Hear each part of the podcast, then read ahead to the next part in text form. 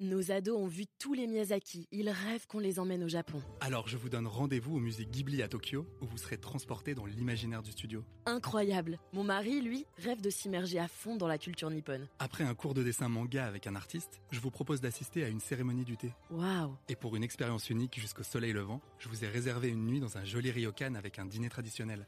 Je nous y vois déjà. Avec Marco Vasco, ne rêvez plus, vivez votre voyage l'esprit libre. Au rendez-vous sur marcovasco.fr pour imaginer votre prochain voyage sur mesure. Les podcasts du Figaro.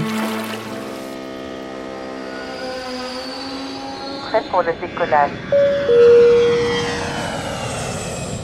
À Noël, chaque famille a les siennes. En France, ça rime avec dinde, saumon fumé et champagne. Le tout dans un foyer habillé par des guirlandes rouges et dorées.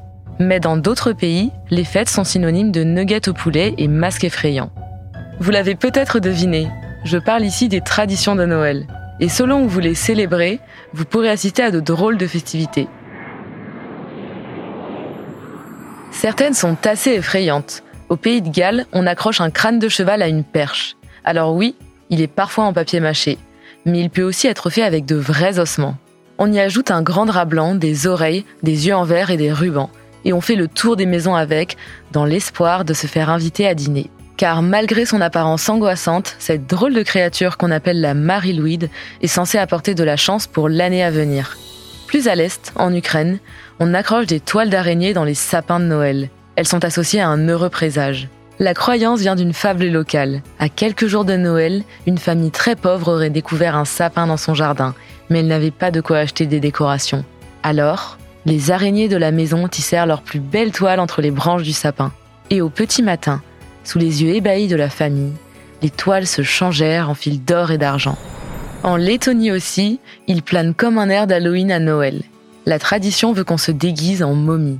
On toque à toutes les portes du voisinage, on offre plein de cadeaux et on en reçoit tout autant en retour. Dans d'autres pays, on met la main à la pâte quelques jours avant Noël. C'est le cas du Mexique. Le 23 décembre, dans la ville d'Oaxaca de Juarez, a lieu la Nuit des Radis. On leur donne vie, on y sculpte différentes formes, des bonhommes, des animaux, des églises, et on les met en scène. Et évidemment, la meilleure sculpture gagne un prix. En Catalogne, ce sont les bûches. En plus des yeux, du nez, de la bouche et des jambes, on la coiffe d'une barretina, un béret rouge typique de la région. La bûche est surnommée Cagatillo et la famille la couvre de cadeaux. Le 24 décembre, elle se transforme en piñata pour les enfants de la maison. Puisqu'on parle de bûche, on a aussi l'habitude des huîtres et du foie gras à Noël. Au Japon, c'est un peu moins chic. Une bonne partie de la population réveillonne, tenez-vous bien, au KFC. C'est devenu une tradition dans les années 70 après la pub Kentucky pour Noël. En Slovaquie, au diable les bonnes manières. Le doyen de la famille doit jeter une cuillère de pudding au plafond. Plus le dessert reste collé, plus la famille sera chanceuse l'année suivante. Moins romantique qu'en France, où il suffit de s'embrasser sous le gui pour être heureux jusqu'au Noël prochain. Merci d'avoir écouté ce podcast. Je suis Julie Malo, journaliste au Figaro.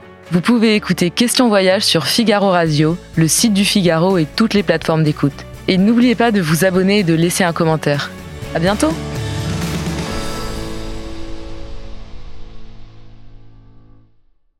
Nos ados ont vu tous les Miyazaki. Ils rêvent qu'on les emmène au Japon. Alors je vous donne rendez-vous au musée Ghibli à Tokyo, où vous serez transporté dans l'imaginaire du studio. Incroyable. Mon mari, lui, rêve de s'immerger à fond dans la culture nippone. Après un cours de dessin manga avec un artiste, je vous propose d'assister à une cérémonie du thé. Waouh. Et pour une expérience unique jusqu'au soleil levant, je vous ai réservé une nuit dans un joli ryokan avec un dîner traditionnel.